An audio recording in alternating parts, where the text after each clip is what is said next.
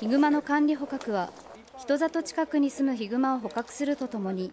ヒグマに人への警戒心を植え付けるために行われました。ハンターの高齢化に伴いヒグマを捕獲できる人材を育成する目的もあります。今のうちから人間の圧をかけて匂いをつけてそれでここまで人間来てるんだなっていうところをしっかり熊に認識させて